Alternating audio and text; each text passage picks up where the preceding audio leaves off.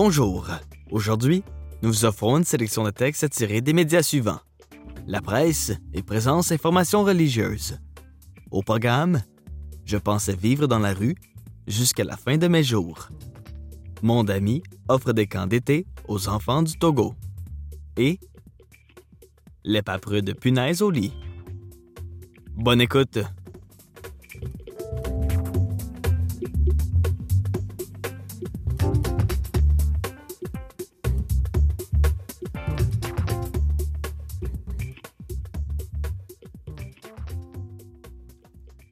Je pensais vivre dans la rue jusqu'à la fin de mes jours.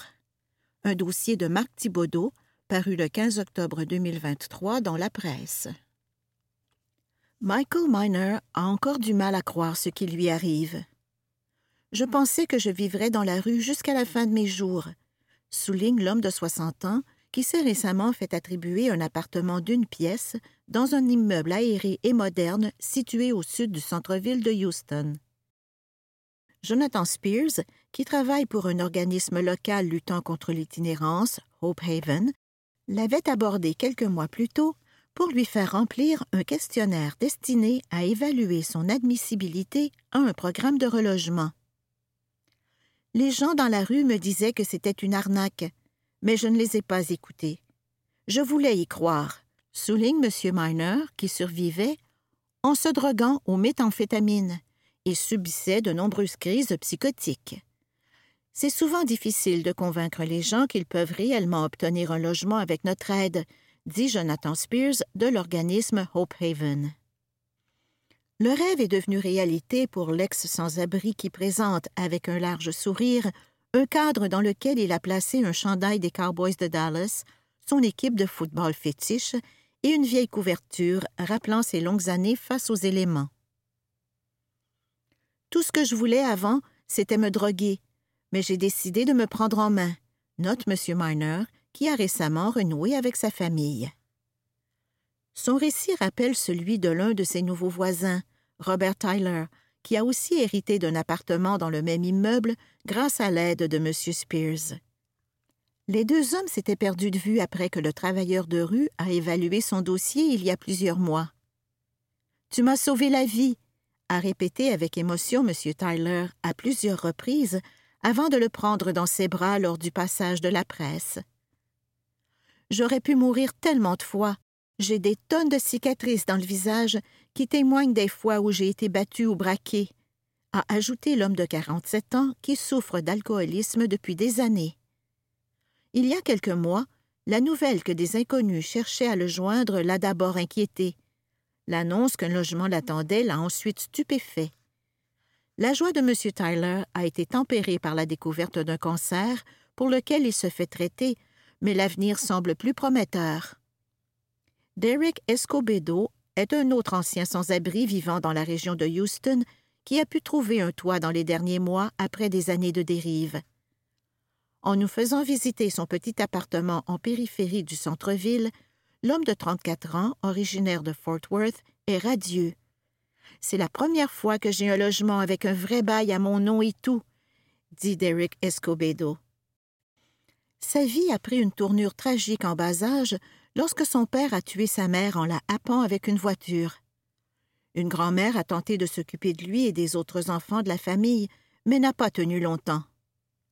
Après avoir été placé dans une maison d'accueil au début de l'adolescence, M. Escobedo a pris la fuite. Les années suivantes ont été partagées entre la rue et la prison. C'est en étant placé temporairement dans un centre d'hébergement transitoire l'année dernière qu'il a vu pour la première fois des gens traiter des sans-abri avec gentillesse. Durant toutes les années où j'étais dans la rue, ça ne m'était jamais arrivé, note M. Escobedo, qui travaille aujourd'hui pour Career and Recovery Resources, une organisation locale pilotant notamment un programme de réinsertion professionnelle pour sans-abri. Un effort de longue date. Le tournant positif survenu dans la vie de ces anciens sans-abri est le reflet d'un effort concerté qui a pris forme il y a une dizaine d'années. La Coalition pour les sans-abri de Houston, un organisme apolitique sans but lucratif, entrepris de structurer les efforts de nombreux groupes travaillant sur l'itinérance pour maximiser leur effet. La priorité a été donnée à l'approche dite de logement d'abord pour refléter les exigences du gouvernement fédéral, dont dépend largement le financement du programme baptisé The Way Home. Son objectif premier est de venir en aide aux plus vulnérables qui sont susceptibles de mourir dans la rue, en leur offrant un logement de longue durée sans conditions préalables, même s'ils souffrent, par exemple, d'alcoolisme ou de toxicomanie ou présentent d'importants problèmes de santé mentale. Des services de soutien, assortis d'un suivi soutenu, leur sont offerts par la suite pour faire face à ces enjeux et faciliter leurs efforts de réinsertion. L'accès à un logement pour une durée d'un an ou moins est aussi possible pour des cas moins complexes. L'idée de base est que personne ne peut se remettre du traumatisme de l'itinérance avant d'avoir un endroit sécuritaire qu'il peut considérer comme sa maison, dit Mike Nichols, dirigeant de la Coalition pour les sans-abri. Certaines organisations participantes se spécialisent dans le travail de terrain et abordent les sans-abri pour les évaluer et formaliser leur entrée dans le système d'accès au logement. D'autres s'occupent de la phase d'aménagement en appartement ou fournissent un soutien à long terme avec des services adaptés. M. Nichols note que l'approche de la coalition est responsable sur le plan économique puisqu'il est moins coûteux, selon lui, de loger les sans-abri les plus fragiles que de payer pour les services publics qu'ils mobilisent en demeurant dans la rue, notamment pour des soins de santé. L'approche est aussi responsable, dit le gestionnaire, sur le plan moral. Une société civilisée ne devrait pas avoir de gens qui vivent dans la rue, souligne-t-il. Vous écoutez, je pensais vivre dans la rue jusqu'à la fin de mes jours. Un dossier de Marc Thibaudot, paru le 15 octobre 2023 dans la presse. Pas de miracle. Bien que des dizaines de milliers de sans-abri aient été logés depuis 2012, l'itinérance n'a pas disparu à Houston, comme on le constate rapidement une fois sur place.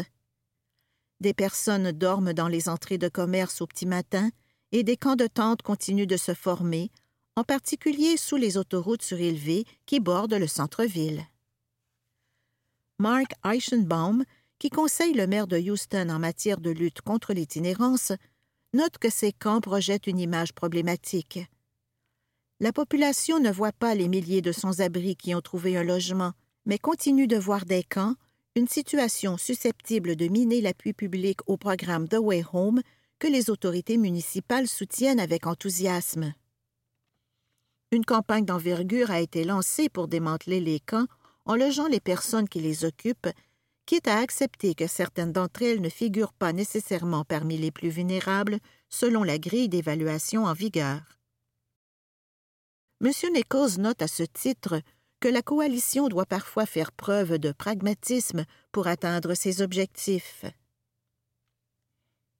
Une bataille qui n'est jamais terminée. Les intervenants rencontrés par la presse se réjouissent de la chute de l'itinérance dans la ville, mais préviennent que la bataille n'est jamais terminée. La flambée du marché immobilier local a entraîné une pression à la hausse sur les loyers et fait exploser le nombre d'expulsions. Dana Carney, une avocate de Lone Star Aid, soutenant les locataires qui contestent leur avis d'éviction, note que la situation est susceptible de pousser nombre de personnes dans l'itinérance. Je l'entends tout le temps avec les gens que je représente. Ils disent qu'ils n'auront pas d'autre endroit où vivre s'ils sont forcés de partir, relate-t-elle. La situation complique la recherche de logement par la coalition et fait augmenter le temps qu'il faut pour en attribuer un aux sans-abri jugés admissibles. Le délai d'attente moyen, qui est aujourd'hui de près de deux mois, a augmenté d'une quinzaine de jours depuis un an. Pour faire face à la situation, la coalition envisage de placer deux personnes par logement. Pas pour tout le monde. Bien que l'approche utilisée à Houston donne d'excellents résultats, elle n'est pas garante de succès pour tout le monde. Les sans-abri qui vivent dans la rue depuis longtemps ont parfois du mal à se faire à l'idée de vivre dans un espace restreint et peinent à s'ajuster, note Christine Stillwell, fondatrice de Hope Haven. Brianna Mitchell, une femme de 31 ans croisée en périphérie du centre-ville, a obtenu un logement il y a plusieurs mois, mais a rapidement choisi de le quitter. Je suis partie une journée pour retrouver mes amis ici et je ne suis pas retournée. C'était trop bizarre d'être à l'intérieur, a expliqué Mme Mitchell, qui a relancé une nouvelle demande de logement avec l'aide de Jonathan Spears lors de notre passage. J'aimerais retrouver mes enfants.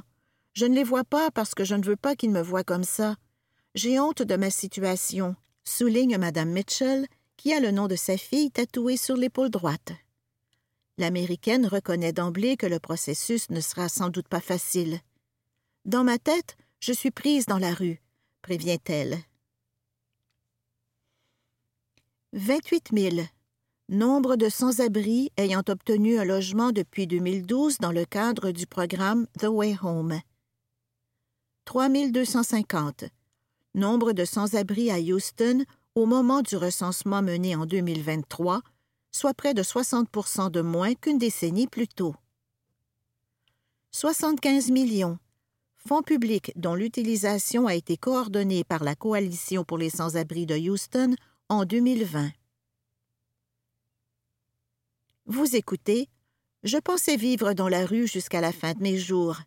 Un dossier de Marc Thibaudot, paru le 15 octobre 2023 dans la presse. Une approche connue appliquée avec succès.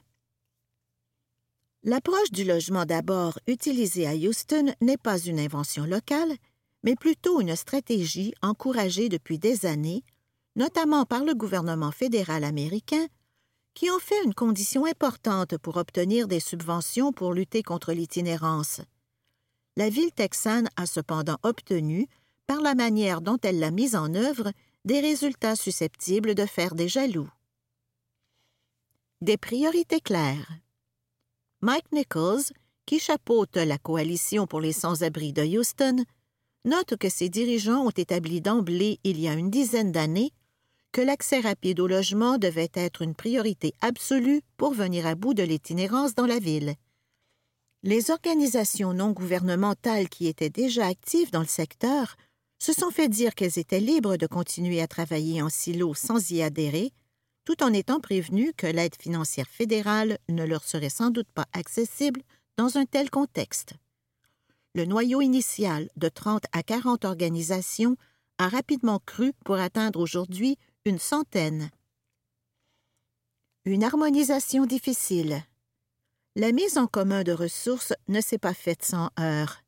Kelly Young, qui chapeaute Career and Recovery Resources, une organisation assurant notamment le soutien de sans-abri ayant obtenu un logement, note que les premières années ont été difficiles. Tout le monde se regardait un peu de travers, mais les gens ont fini par convenir que l'approche utilisée était la plus juste et la plus équitable, relève-t-elle.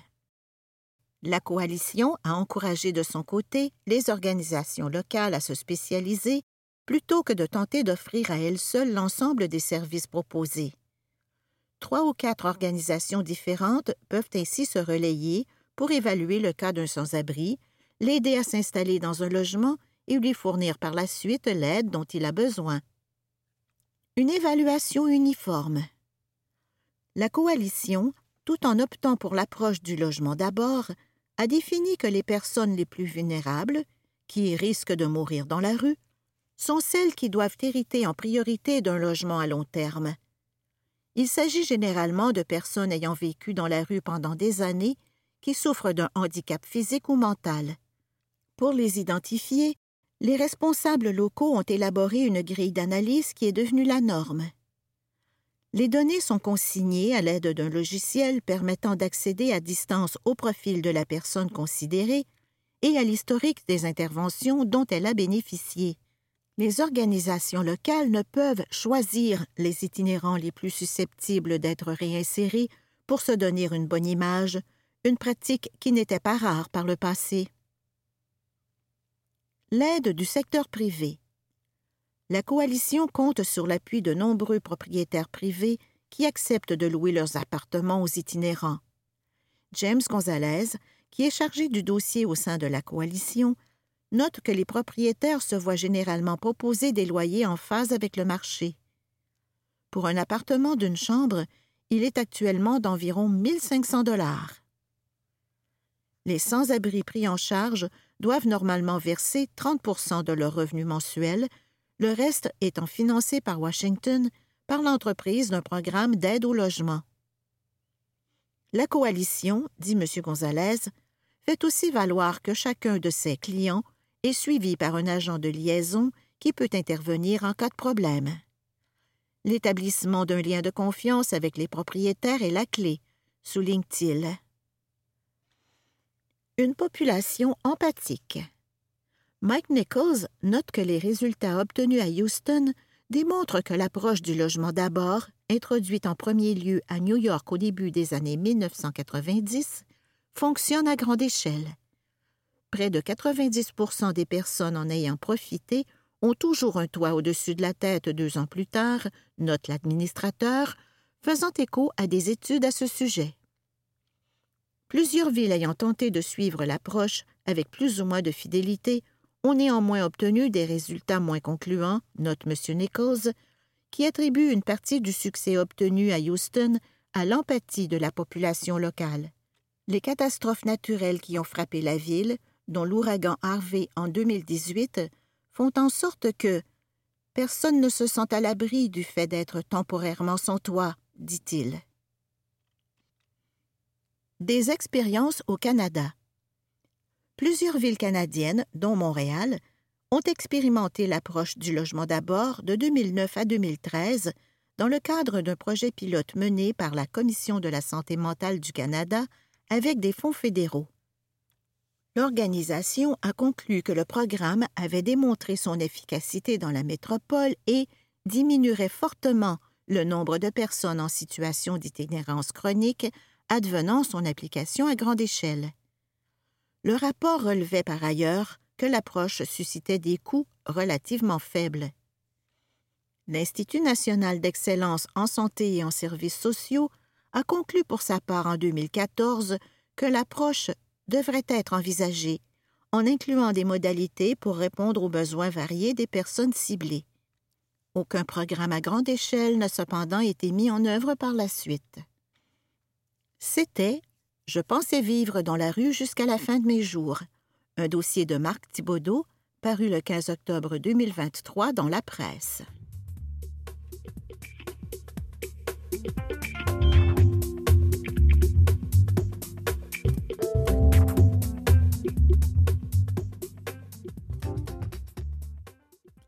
Mondami offre des camps d'été aux enfants du Togo. Un texte de la rédaction paru le 5 octobre 2023 dans Présence Information religieuse.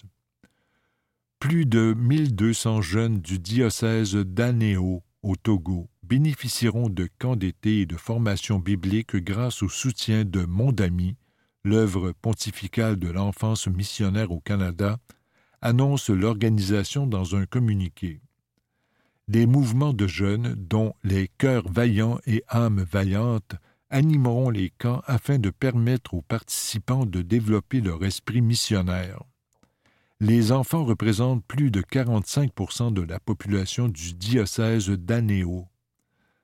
Ces mouvements catholiques sont là pour aider l'enfant dans sa croissance progressive d'une meilleure acceptation de soi et de l'apprentissage du vivre ensemble grâce aux valeurs de l'Évangile, fait valoir le père Donald Fadaz, directeur national des œuvres pontificales missionnaires au Togo. Il ne manque pas de remercier les Canadiens pour leur aide. Cela fait toute la différence pour ces jeunes. Ce soutien s'inscrit dans le cadre du projet Partage 2023-2024 initié par Mondami depuis septembre et pour lequel les Canadiens seront sollicités pour leur générosité.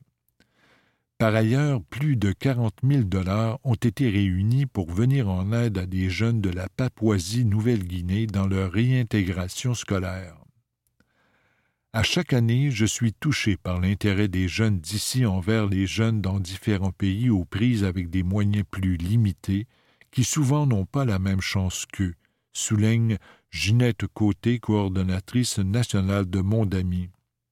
Je remercie tous les intervenants qui travaillent auprès des enfants, que ce soit par la catéchèse en paroisse ou dans les parcours scolaires à travers le pays, d'être de fidèles partenaires dans cette mission de solidarité entre jeunes, conclut-elle.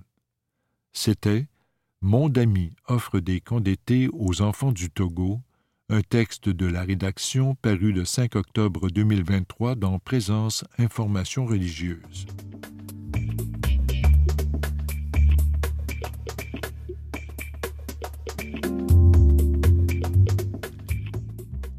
Les paprues de punaise au lit. Un texte de Boucard Diouf paru le 14 octobre 2023 dans la presse. De passage à Paris cet été, j'ai séjourné dans un hôtel un peu miteux. C'est seulement en revenant au Québec que ma conjointe m'a appris qu'il y avait des avertissements de punaises dans les commentaires et évaluations des clients sur l'Internet. Le cerveau convaincu d'avoir ramené ces voyageurs clandestins dans mon bungalow j'ai alors commencé à me gratter. Pour avoir côtoyé régulièrement les punaises de lit dans ma jeunesse et exploré un peu leur biologie, la simple perspective d'en avoir une dans ma maison me déstabilise psychologiquement. Rappelons, en cette fête d'Halloween qui approche, que les punaises de lit et les moustiques sont des vampires qui sucent votre sang pour aller faire du boudin avec leurs enfants. Mais des deux espèces hématophages, je préfère de loin le moustique, parce que lui au moins on le voit et on l'entend arriver. Or, vivre avec des punaises, c'est un peu comme dormir sur un lit hérissé de mandibules très difficiles à éradiquer. Les punaises développent rapidement une résistance aux molécules utilisées pour les combattre. À cette rapide adaptabilité au poison, il faut ajouter leur grande résistance à la famine pour comprendre à quel point elles sont des coriaces que vous ne voulez pas affronter. Même après leur extermination, il restera le colossal travail nécessaire pour se débarrasser des impacts psychologiques qui amènent à se gratter sans aucune raison. Malheureusement, à la faveur des changements climatiques, elles profitent des étés de plus en plus longs et chauds pour prospérer.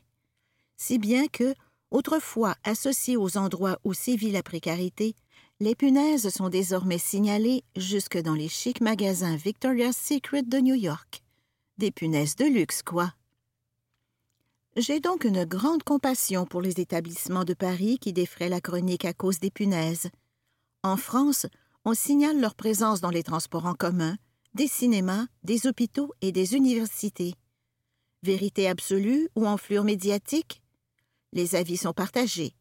Chose certaine, le dossier est devenu très politique à l'approche des Jeux olympiques. On veut absolument trouver une solution avant que la presse internationale ne vienne rabattre la crête et plumer la fierté du coq gaulois. Comme toutes les bestioles qui ont accompagné les pérégrinations de Sapiens de son territoire asiatique d'origine, la punaise a connu une spectaculaire dispersion dans la biosphère. Que voulez-vous? Aux premières heures de leur balbutiement, les rats, souris, cafards, punaises et autres bestioles ont applaudi les explorateurs, les entreprises coloniales et le projet de mondialisation des cultures et des économies.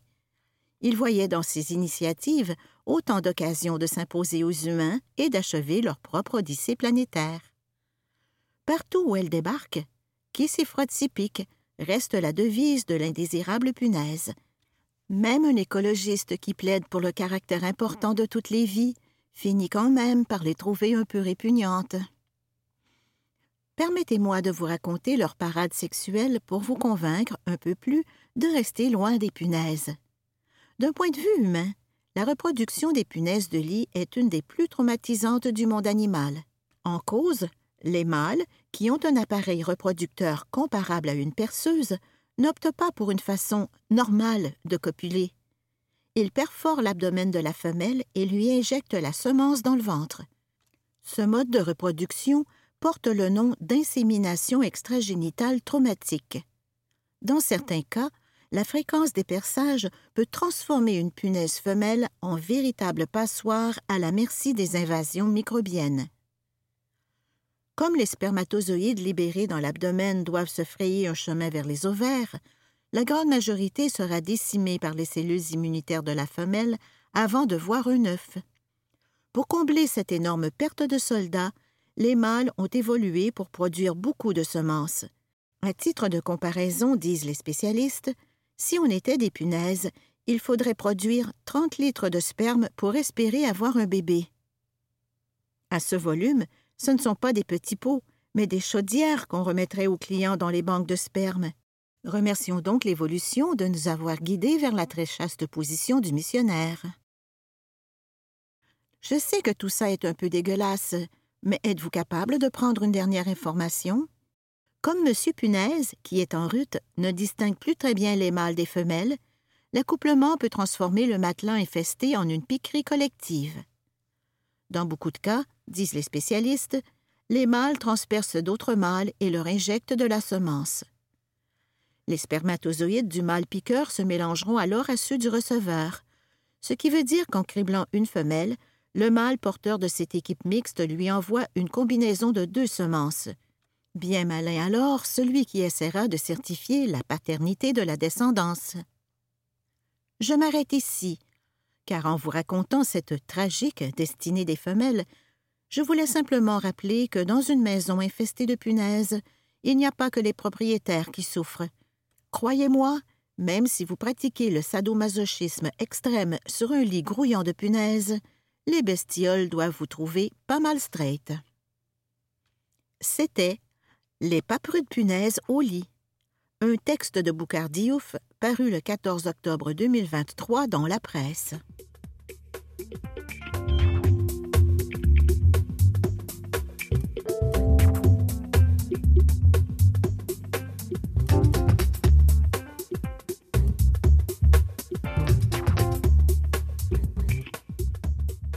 Vous pouvez retrouver cette émission sur le site de Canalem à l'adresse canalem.visivoix.com.